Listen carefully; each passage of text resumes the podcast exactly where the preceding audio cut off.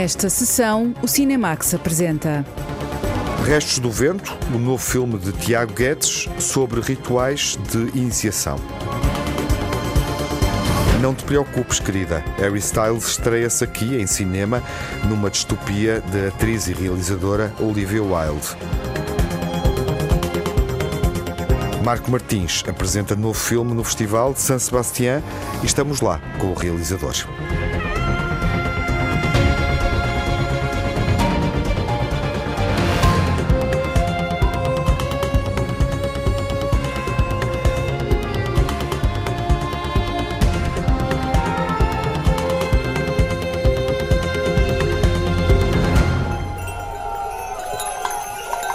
Restos do Vento leva-nos até uma aldeia do interior português, dramatizando acontecimentos numa festa pagã que se refletem duas décadas mais tarde. É um filme sobre uma tradição, escrito por Tiago Rodrigues e filmado por outro Tiago, Tiago Guedes.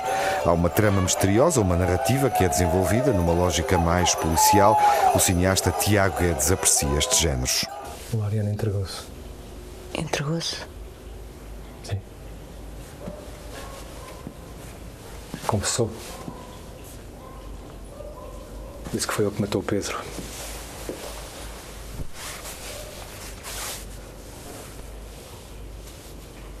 E disse o porquê? Disse. Mas ele está a mentir. Acho que não foi eu. Não? Então porquê que havia de confessar?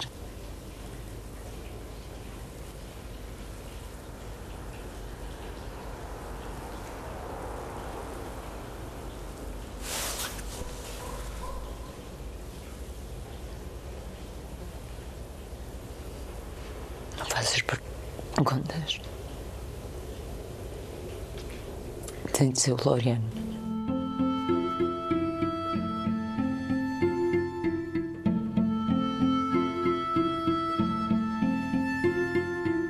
Restos do Vento é um filme de que falamos muito ao longo deste ano, em vários momentos. É um novo filme de Tiago Guedes, o realizador da Herdade, Coisa Ruim e Tristeza ou Alegria na Vida das Girafas. Filmes completamente diferentes, de resto. A Herdade, um drama de época. Coisa Ruim, um filme que faz uma aproximação a uma realidade fantasmagórica e tristeza ou alegria na vida das girafas, uma comédia adolescente, de certa forma um ovni no filme, no cinema português. E falamos muito de Restos do Vento porque a estreia mundial aconteceu no Festival de Cannes, a partir de agora está em exibição nos cinemas nacionais e ouvimos em fundo Está connosco o Tiago Guedes, o realizador. Ouvimos-lo a sorrir há pouco. Olá, Tiago. Olá. Bem-vindo ao Cinemax na Antena 1. É um gosto reencontrar-te alguns meses depois de uma estreia uh, muito feliz em Cannes, não é? Guardas sim. uma boa memória desse momento, imagino eu.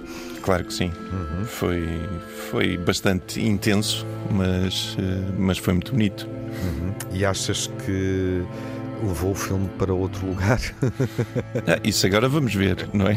Mas sim, ou seja, acho que é sempre estes festivais uh, grandes são sempre a melhor montra para para podermos catapultar o filme e para chegar às pessoas. Uhum. Nós estamos aqui de novo para, para também entender o filme com a tua perspectiva e com o teu contributo ao longo desta, desta conversa que fazemos uh, na rádio.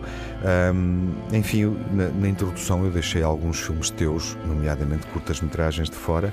Uhum. Uh, mas dou por mim a pensar quando olho para, para os quatro títulos que selecionei para te apresentar de novo ao nosso público, a quem nos ouve, que eles são tão distintos. Sim, eu, eu, eu próprio às vezes me surpreendo com isso, mas, mas faz algum sentido porque eu nunca, nunca me fixei muito no, no, num género, uhum. nem num, num estilo próprio. Eu gosto muito de ir atrás da, das histórias que me que me movem uhum. e, e, pronto, e às vezes elas pedem coisas diferentes. Sim, mas também sei que o policial, e há uma narrativa policial, falamos já disso quando fomos estreou em Cannes, Sim. não é o mais determinante, mas há uma narrativa policial muito relevante no Restos do Vento e que Sim. é um, um género, obviamente, muito marcante um, e que te interessa. Uh, e que, obviamente, uh, tens um prazer olhando para cinema de género numa aproximação a realidades, uh, enfim, mais próximas do, do, thriller ou das histórias assombradas, como vimos de resto no Coisa Ruim. Curiosamente, não deixamos de ter esses dois géneros aqui neste filme, não é? Sim.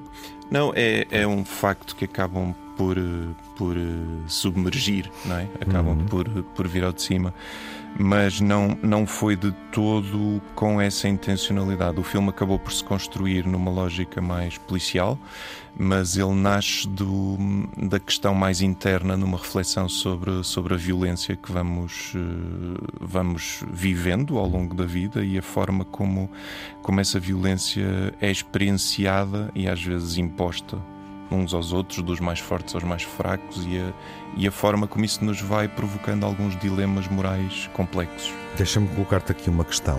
Uh, partindo do título sugestivo, para onde sopra o vento? Ou que vento é este? Pois eh, não sei. Aqui neste, neste caso mais específico são as sobras de um, de um ritual, são, são as sobras de um ritual que, se, que acontecia e, e, esse vento vem de lá. Para onde ele vai, uh, não sei. Eu acho que isso aí uh, vai depender muito de cada um. Mas uh, neste caso específico é, é mesmo sobre uma memória que vem de um passado e que, que vem de alguma forma assombrar o presente de, de alguns elementos. O filme retrata, e, e, obviamente eh, vamos tornar mais concreta a abordagem à narrativa, uh, retrata uma prática tradicional portuguesa. Uhum. Uh, as festas pagãs, festas Sim. do intrudo, festas que decorrem, enfim, durante o inverno até ao período do carnaval. Uhum. Uh, e é inevitável pensar na festa dos caretos, mas também é justo dizer que pensamos nisso quando olhamos para o imaginário do filme, quando vemos o filme, quando podemos ver uh, determinadas fotografias que ilustram uhum. uh, o filme, mas tu não pretendeste associar este filme esta narrativa a um contexto uh, específico. Exato. Uhum. Não, isso para mim foi muito claro, porque eu não queria mesmo. Eu, eu, não, eu, eu tenho algum respeito por, uh, por todas estas questões de tradições e até aprecio bastante. No entanto, o que nós queríamos falar é de um, de um contexto, de, um, de, uma parte dessas tradições que estão ligadas à violência, que estão ligadas à, à humilhação, muitas vezes, uhum. que, que me apetecia falar. Logo, não me apetecia estar a especificar nenhuma em particular porque não, não pretendia estar a criticar nenhuma dessas tradições. O que eu queria era refletir um bocadinho nesta, nesta lógica de grupo, de, de rituais de nestes rituais de iniciação que existem um pouco, que até há nas tunas e há, há um pouco por todo lado. E era um bocadinho esta, esta conjuntura de como eh, a necessidade da pertença nos, por vezes, nos põe a, a cedermos a certas humilhações e, e do outro lado essa necessidade e essa vontade e de onde é que vem esse desejo de, de humilhar e de, e de exercer poder sobre. Uhum. Contextualizando um pouco mais uh, para quem nos ouve uh, e ajudando também a gerar uh, curiosidade para, para ver o filme. Estamos aqui perante uma história, não sei se, se o digo até ao fim ou se queres ajudar-me. Estamos não, perante diz... uma história que, eh, que cruza duas eh, gerações uh, e, portanto, há um acontecimento que vai ter consequências no tempo posteriormente. Uh, enfim, ou seja, que marca, quando marca duas gerações dos mesmos protagonistas, aquilo reflete-se, o que eles fazem num determinado momento reflete-se posteriormente. Queres dizê-lo de outra forma? Sim, ou seja, ele deixa marcas permanentes uhum. Eh, de alguma forma e depois voltam a manifestar-se 20 anos ou, ou assim depois. Os tais restos do vento. Sim, uhum. agora o, o que é que acontece aqui e que eu acho interessante é que não é só uh, o, o facto de eles terem ficado marcados, é a forma como nós olhamos de diferentes perspectivas eh, como, como, somos condicionados pelo nosso ponto de vista, não é? Pelo ponto de vista de cada um.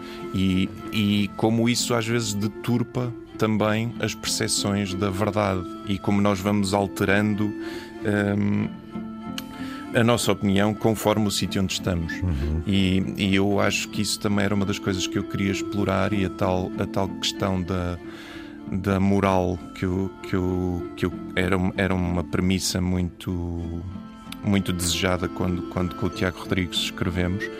Era exatamente conseguir criar aqui uma forma de, de zonas cinzentas, eh, tais, que, que nos obrigasse a questionar o que é que cada um de nós faria numa, numa situação semelhante. Como é que, o que é que nós vamos fazer para em que sítio, em que lugar da barreira nos colocamos nestes conceitos que, que nós usamos de bem e de mal, se os vamos usar eh, sempre da mesma forma ou se vai depender muito do, de onde nos encontramos naquele Uhum. momento.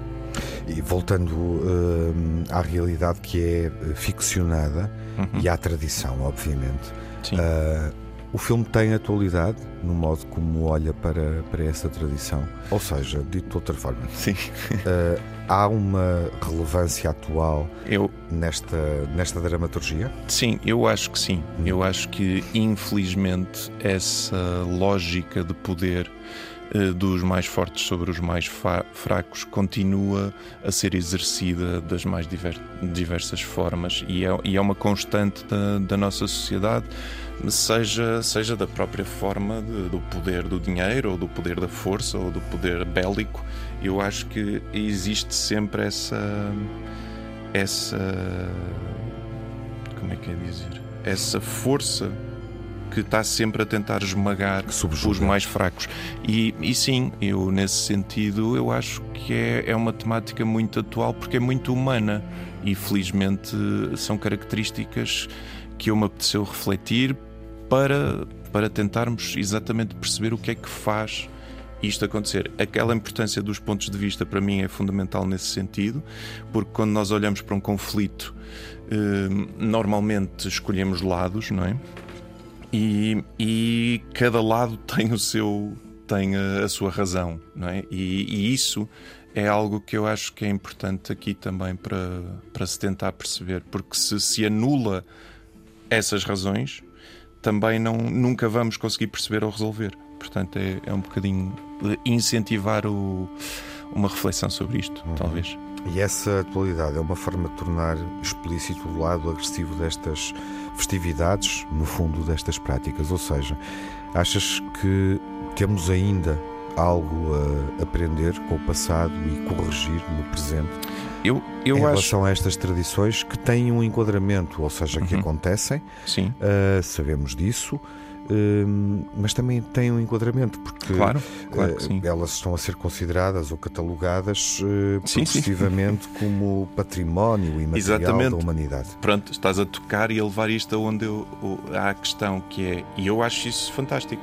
Acho, acho que se deve guardar essas, essas, eh, essas tradições e que se devem, inclusive, adaptar.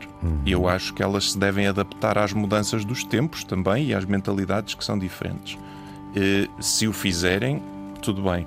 Agora, se se mantiver uma lógica de violência eh, e de humilhação sobre, por exemplo, sobre as mulheres, sobre, sobre os mais fracos, sobre o que for, isso aí já não concordo. Acho que eu acho muita piada ao, ao lado imagético. Acho que é, é incrível, acho que é uma coisa, mas muitos dos conceitos necessitam de, uma, de um ajuste aos tempos. Pronto, mas isso é a minha opinião. Agora, em relação a.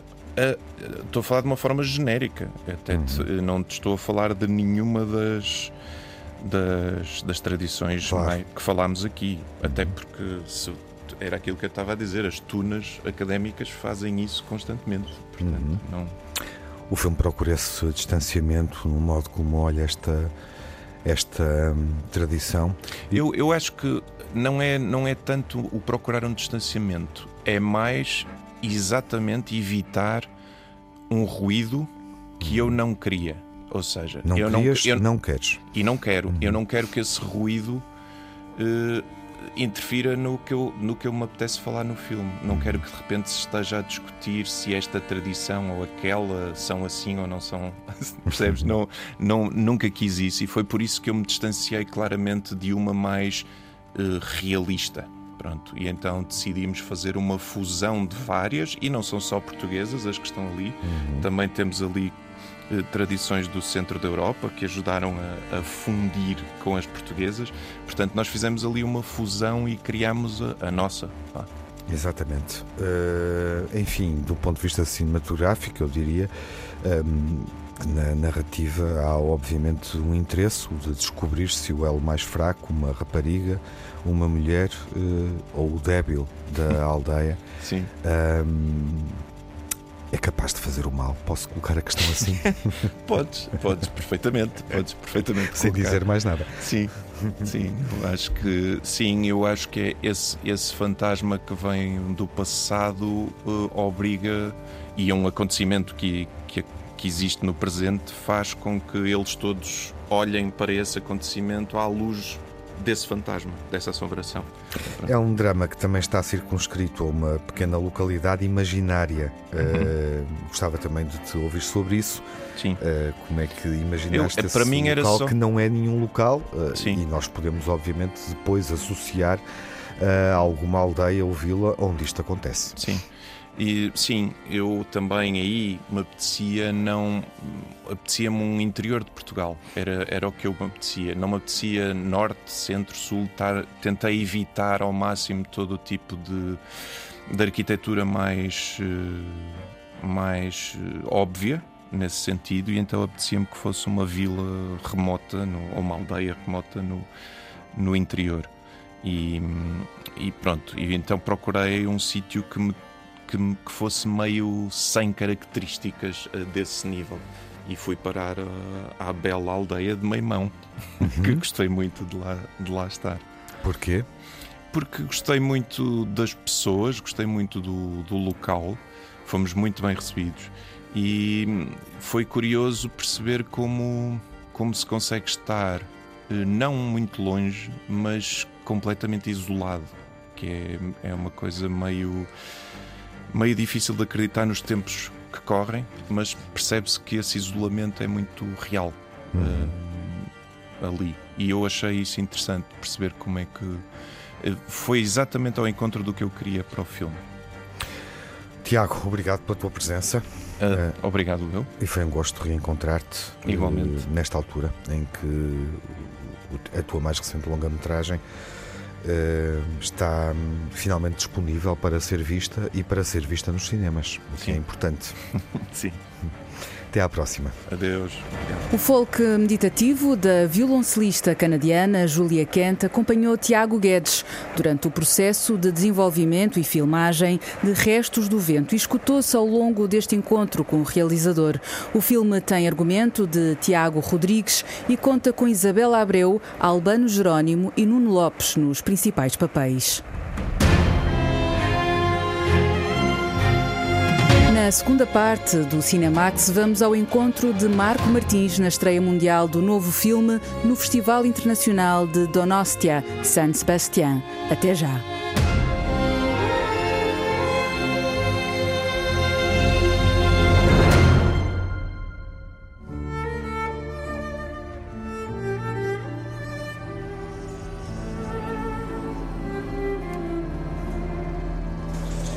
Filme de Marco Martins está em estreia mundial na competição principal do Festival de San Sebastián, da Onostia San Sebastián, no País Basco, na edição 70. Eh, É uma estreia aguardada com expectativa, um filme eh, que remete para um tema já trabalhado por Marco Martins eh, em palco e é sobretudo um filme que demorou vários anos a ser filmado e a ser finalizado. Finalmente pode ser visto eh, e o Marco Martins apresenta-o na competição de São Sebastião. Está connosco no Cinemax, na Antena 1. Olá, Marco. Olá. É um gosto de encontrar-te neste festival e imagino que estejas aliviado, porque são muitos anos, não é? eh, A desenvolver este projeto, eh, passou muito tempo até o concluir. Sim, é um projeto que na verdade começou em 2017, ainda sem ideia de desenvolver um filme. Começou como um convite do, do Arts Council e de uma associação chama- chamada Sea Change, que uma associação cultural de Great Yarmouth, que me convidaram a mim e ao Renzo Barzotti para para ir conhecer uma comunidade portuguesa que, que estava a viver e a, e a, mudar a face daquela, daquela cidade e que, e que tinha ido para ali um bocado, um bocado nos anos da crise, não é? um bocado expulsa do nosso país, para, para trabalhar em, em fábricas de perus, poultry, perus e galinhas, na, na, na região. A região era muito particular porque era uma antiga estância balnear um, que tinha tido um período muito áureo nos anos 40, 50 e progressivamente, com os voos low cost e, e, e, a mudança da, da, da, capacidade de compra da, da, classe média-baixa inglesa que começou a viajar para o Algarve, para a Ásia, etc., começaram a abandonar aquela cidade. Portanto, era um género de cidade balnear fantasma, um género de ghost town a qual chegavam os portugueses, na qual chegavam os portugueses ocupando os hotéis, aqueles quartos de hotéis e trabalhando nas fábricas. Eu trabalhei com, com, com, esses trabalhadores e também com habitantes de, de Great Yarmouth, nativos de Great Yarmouth, durante cerca de dois anos, que foi o período quase de criação da peça, que depois estreou em 2018, no final de 2018. E, e a partir daí uh, começou a nascer em mim a vontade de fazer um filme sobre aquelas pessoas e sobre, sobre aquilo que de alguma forma era contado na peça. Era uma, uma passar de, de, de, dos, das entrevistas, passar dos relatos para, para, para a construção de um, de um guião. Digo que preencham essas fichinhas, por favor. We've got the hanging, we've got the deboning, and we've got the trimming. It's not nice, it's not pleasant, but it's work. Portanto, na fábrica vamos ter quatro áreas de trabalho para oferecer, que é o hanging, que é a pendura do peru, o deboning, que é o desmantelar do bicho, e temos o trimming, que é depois o afetado do bicho. You must work hard, you know, pay rent. Ok. Okay? Portanto, agora têm que adiantar já o quarto e o, o dinheiro do bus desta primeira semana. A fábrica é que decide quantas horas e quando é que vocês trabalham cada semana. No final da semana vocês recebem um papelinho que eles chamam o pay slip. Nesse pay slip vêm indicadas todas as horas que vocês trabalharam nessa semana e o total que vocês têm a receber. Depois no final eu vou recolher todos os passaportes, vou guardá-los, mas quando for para voltar para Portugal eu devolvo. É um filme difícil, justamente pelo local de trabalho e pela circunstância uh, em que encontras portugueses que integras também na narrativa, correto? Sim, uh, além dos atores, uh, a grande massa de, de, de, do filme, que constituem os trabalhadores que estão dentro do filme, são todos trabalhadores que trabalham em Inglaterra, sobretudo na, na, numa fábrica chamada Burner Matthews, que é uma fábrica de, de perus, uhum. junto a Great Yarmouth, e, e, e com quem eu tinha trabalhado na peça.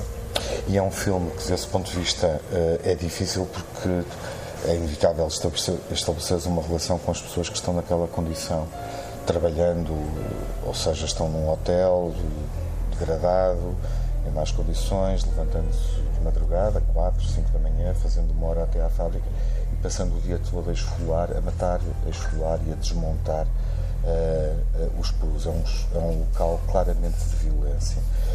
Quando tu dramatizas esse espaço de violência e essa condição dos trabalhadores, impões-te limites em relação àquilo que vais mostrar ao espectador? Os limites que eu, que eu, que eu imponho é os limites da minha relação com aquelas pessoas, ou seja, a partir do momento em que eu me proponho contar a história da, da, da daquela imigração e da, daqueles trabalhadores que diariamente um, vão, trabalham daquelas fábricas desde as 6 da manhã às 6 da tarde um, a esfolar e a matar perus, como tu disseste, com o, o som do o, o, cheiro daqueles excrementos e do sangue e da.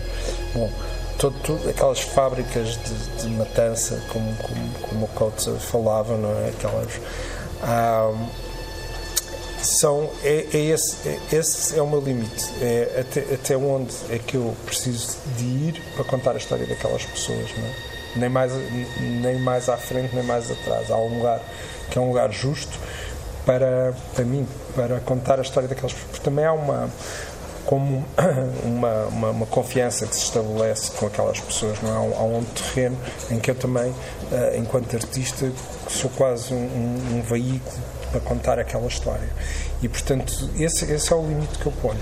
E, e se eu precisar como acontece no filme, de, de, mostrar a violência daquelas fábricas, de mostrar uh, de facto aquele ambiente de, de, de opressão, uh, então vou. Uhum. E os atores também foram contigo, uhum. porque porque eles têm que integrar o turno para perceberem exatamente a realidade onde depois vão construir a ficção, correto? Sim. Atores como o Nuno Lopes, por exemplo, e a Beatriz Batarda, que, que é a personagem principal e que, enfim, basicamente faz, digamos assim, a, a, os contratos da mão de obra portuguesa que, que, vai, durante um determinado período, trabalhar na fábrica. Trabalhar na fábrica.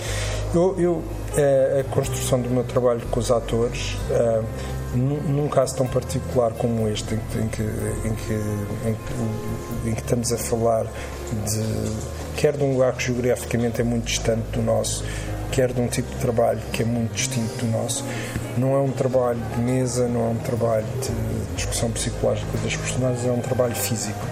Ah, porque a verdade da personagem está no físico. Por isso, ah, mais do que estar a discutir como é que vai ser a personagem, eu insisti muito às vezes muito contra a vontade dos próprios atores, que eles passassem muitas horas nas fábricas, passassem dias em que entravam em turnos em que estavam a esfolar prus e a fazer todas, todas essas, essas, essas tarefas que aqueles trabalhadores fazem. Uh, além de, obviamente, um período de, de, de, de, residência em Great Yarmouth, passando nos cafés portugueses e nos bares, etc., eh, para a apreensão um pouco de, quer, do, quer do sotaque, quer de, perceber quem é que eram aquelas pessoas que eles, que eles, que eles iam representar naquele filme.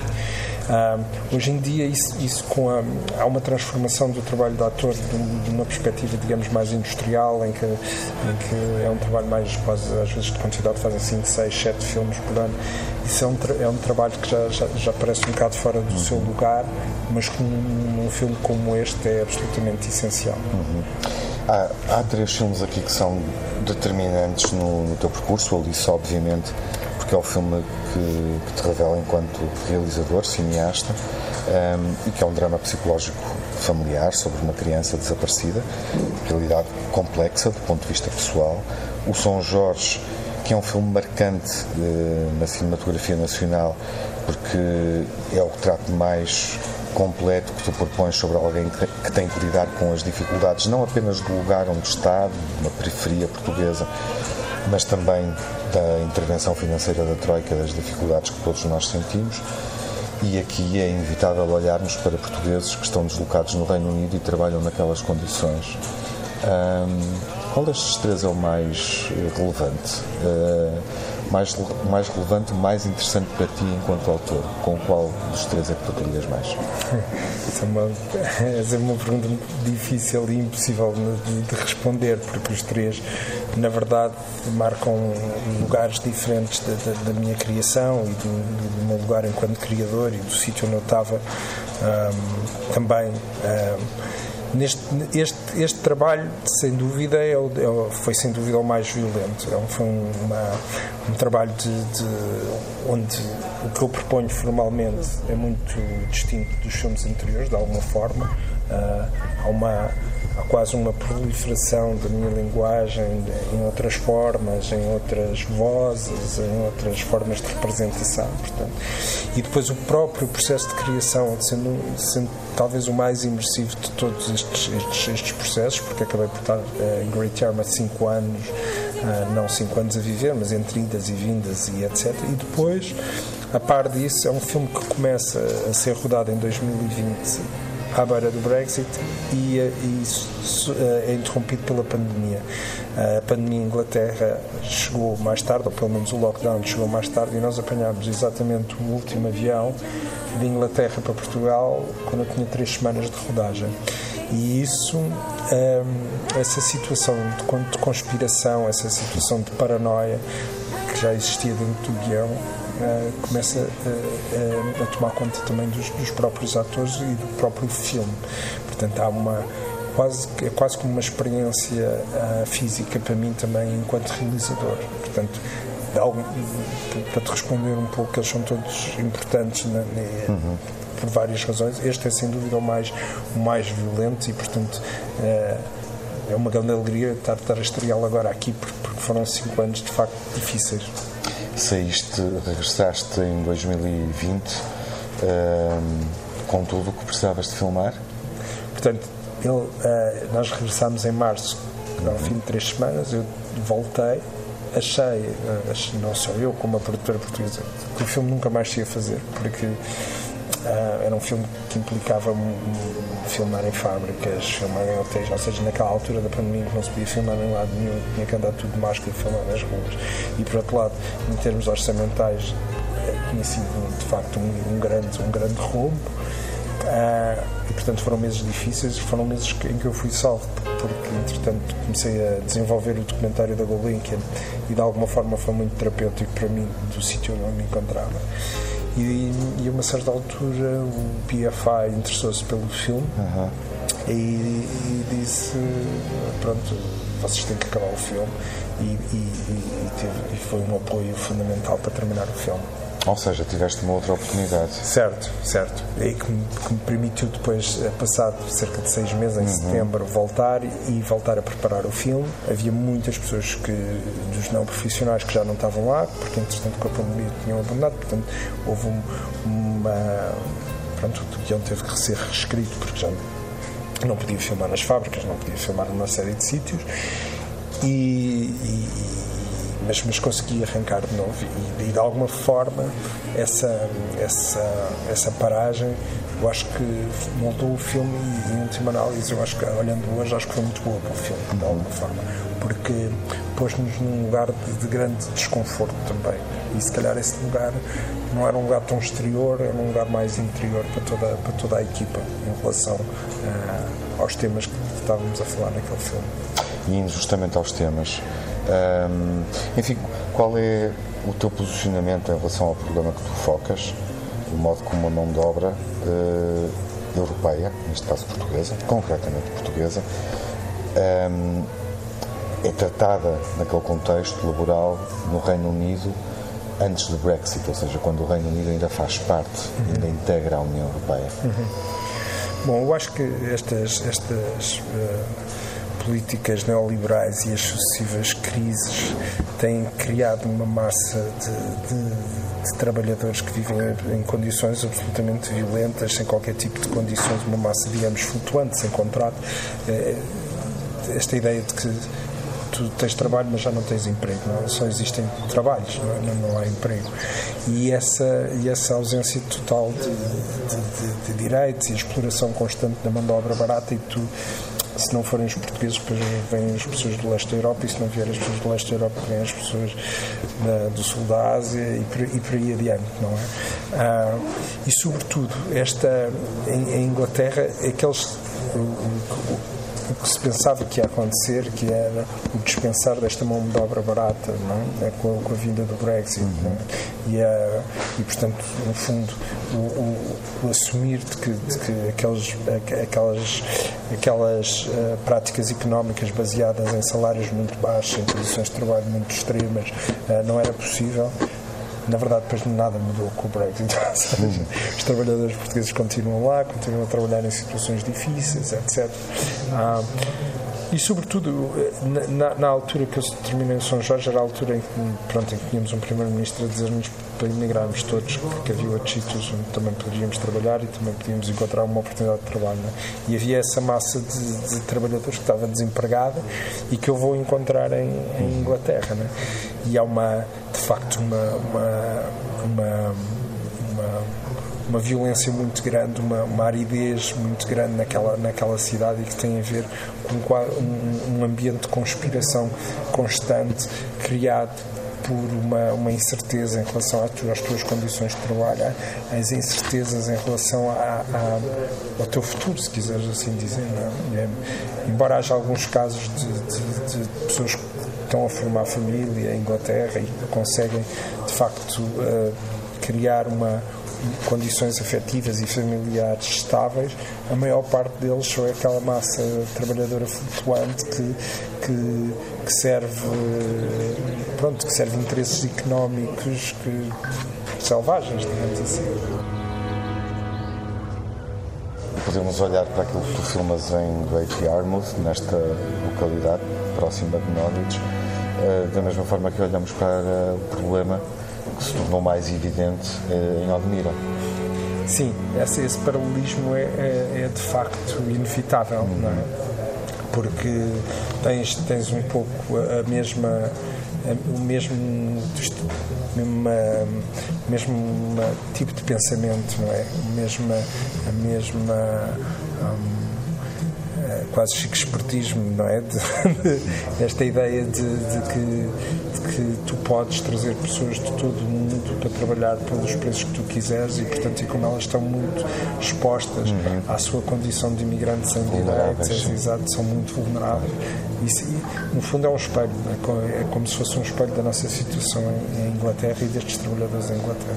Olhando para as questões de trabalho, é assim, sem sombra de dúvida, um filme que se distingue, pensando naquilo que está a ser mostrado no Festival de Donosti, a São Sebastião, mas também olhando para o que vimos já em Veneza e Cannes, nos dois maiores festivais de cinema.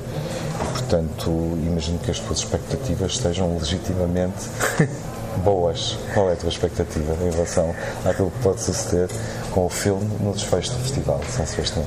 Olha, a primeira, a primeira expectativa é a primeira apresentação pública do filme, não é? E nesse sentido, este filme tenho muito mais expectativa do que os anteriores, porque eu acho que ele uh, levanta questões que são uh, uh, muito polémicas e que, que são uh, muito.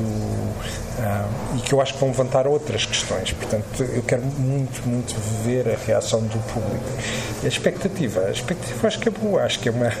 Eu acho que, acho que o filme é um filme de, de, alguma forma necessário e por isso, e por isso eu o fiz. Não é? não é um filme que nos salva, é um filme que nos suja de alguma forma. E isso, pronto, isso não acho que não, não está muito na moda, digamos assim, mas não, não fazemos filmes para estar na moda, fazemos filmes porque temos que fazer e, portanto, estou com uma, uma expectativa grande, sim. Espero que o fim de semana seja bom uh, e que o festival termine bem para ti ou para a Área de Batarda, uh, para o filme, no fundo. Obrigado, Marco. Muito obrigado.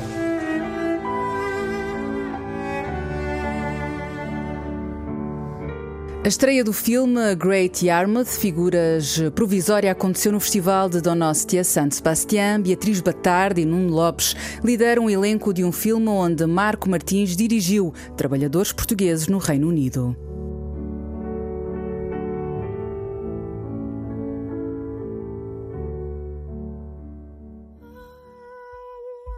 Não te preocupes, querida, é uma distopia realizada por Olivia Wilde e que marca a estreia do cantor Harry Styles num papel principal em cinema. A jornalista Lara Marques Pereira acompanhou a estreia mundial nos festivais de Veneza e de Donosti a San Sebastián de um filme pop com estética jovem e temática política. A segunda longa-metragem da atriz Olivia Wilde, enquanto realizadora, é uma distopia nos anos 50 do século passado, na cidade de Vitória, um lugar exclusivo e protegido, reservado a famílias de homens que trabalham num projeto secreto. Welcome to the Victory Project. We're all here because we believe in the mission. What are we doing? Changing the world. What are we doing? Changing the world. That's right. A cidade de Vitória surge como um lugar de conforto e segurança, longe do caos em que a sociedade se pode transformar. Olivia Wilde escreveu o argumento durante a presidência de Donald Trump e o apelo nostálgico de trazer de volta uma América grande. Estávamos muito interessados na problemática da nostalgia na relação a todos, excepto para uma ínfima parte da população. Começámos a escrever na era do tornar a América grande outra vez e estamos a questionar o que é que isso significa de facto. Mas é preciso lembrar que neste filme tudo é uma metáfora. O paradoxo de Vitória é o de que tudo o que é bonito é também sinistro. What do you think they're really doing out there? What do you mean? The one thing they ask of us is to stay here. Where it's safe.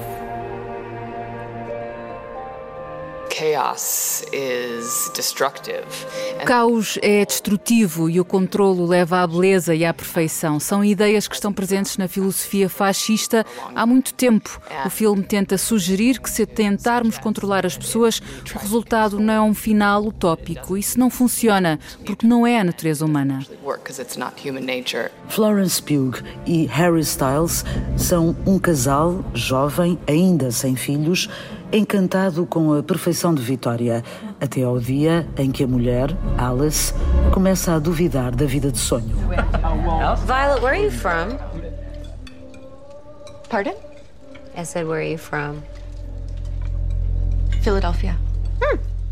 I'm from Philadelphia. Are you serious? I didn't know that. You know I like cheese. Most of the women here are from Philadelphia, or Baltimore, or Chicago.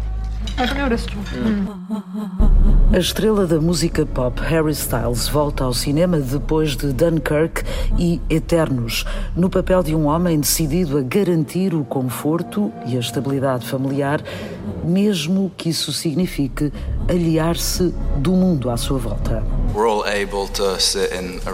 Todos nós temos a capacidade de estar numa vida confortável e ignorar todas as consequências disso no mundo. Mas não podemos negar que essas consequências existem. No mundo como Vitória, é possível negar que existem.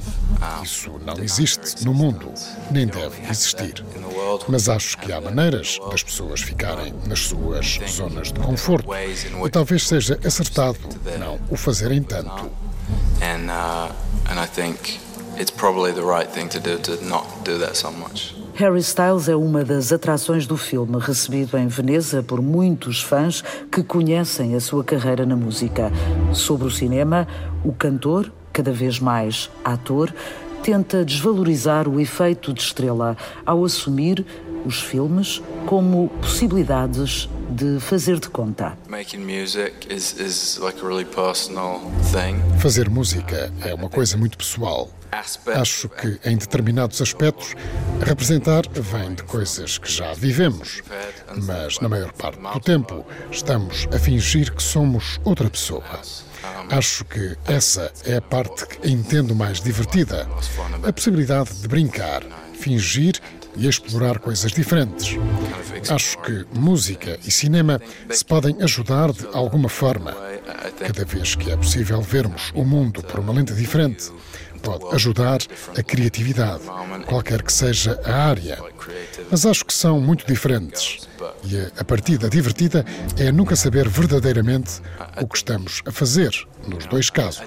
The fun part is you never feel like you know what you're doing in either of them.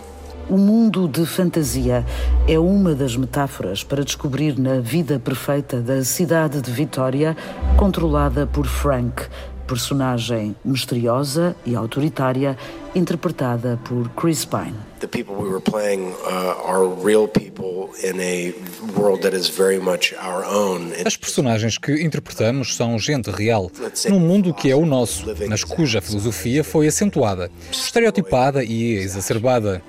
Está a mostrar que todas as coisas bonitas do nosso mundo têm um outro lado. O mais assustador é a semelhança e o quanto nós conhecemos estes mundos. And how much we know uh, uh, these worlds. All of you wives. We men, we ask a lot. We ask for strength, food at home, a house cleaned, and discretion above all else.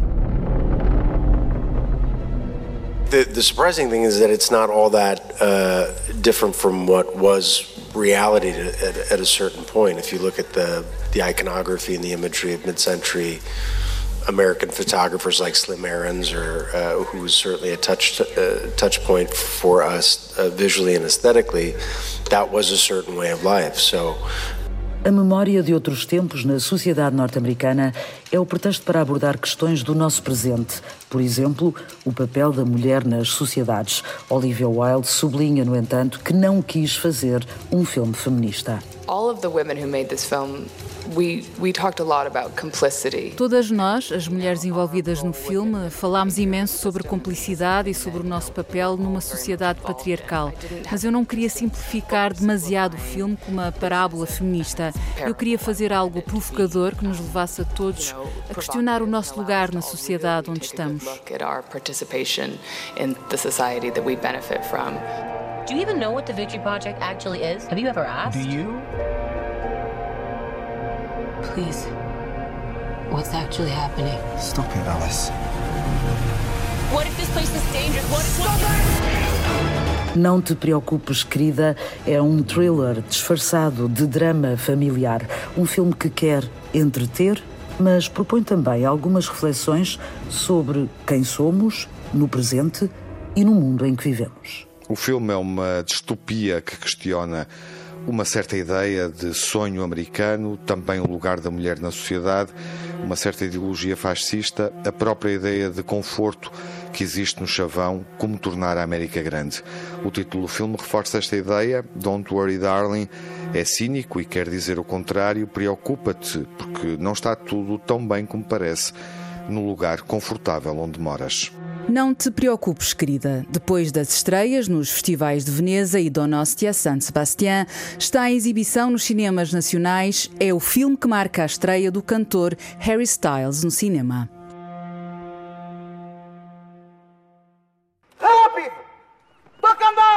Na rentrée de Cinema Nacional. Calce, Maria Pia. Vamos ver. Deixa o príncipe falar. Senhor os meus pais. Fogo Fato. Eu quero ser bombeiro por um dia para aparecer nas revistas. Não, senhora comandante. Um príncipe, bombeiro. Mas veja lá se fica pelo menos até dezembro. É que se fizermos o calendário deste ano consigo, talvez já dê para mandar reparar o telhado. Comprime para aí à bruta.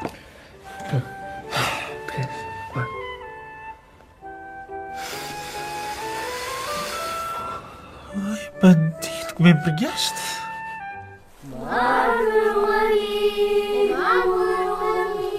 devemos bem tratar.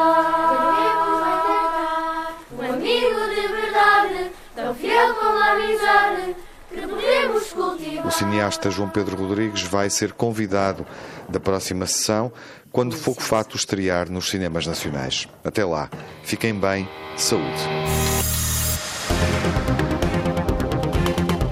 No Cinemax correm os créditos finais.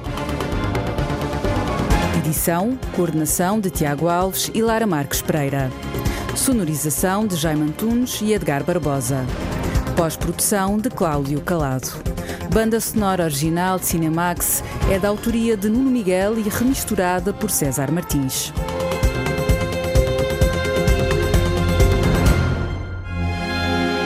Cinemax é um canal de cinema em português. Pode ver as sessões de curtas-metragens na RTP2 e ouvir as emissões na Antena 1 ou em podcast. Encontra toda a atualidade na página digital rtp.pt/cinemax e também nas redes sociais. Torne-se fã no Facebook e siga-nos no Twitter.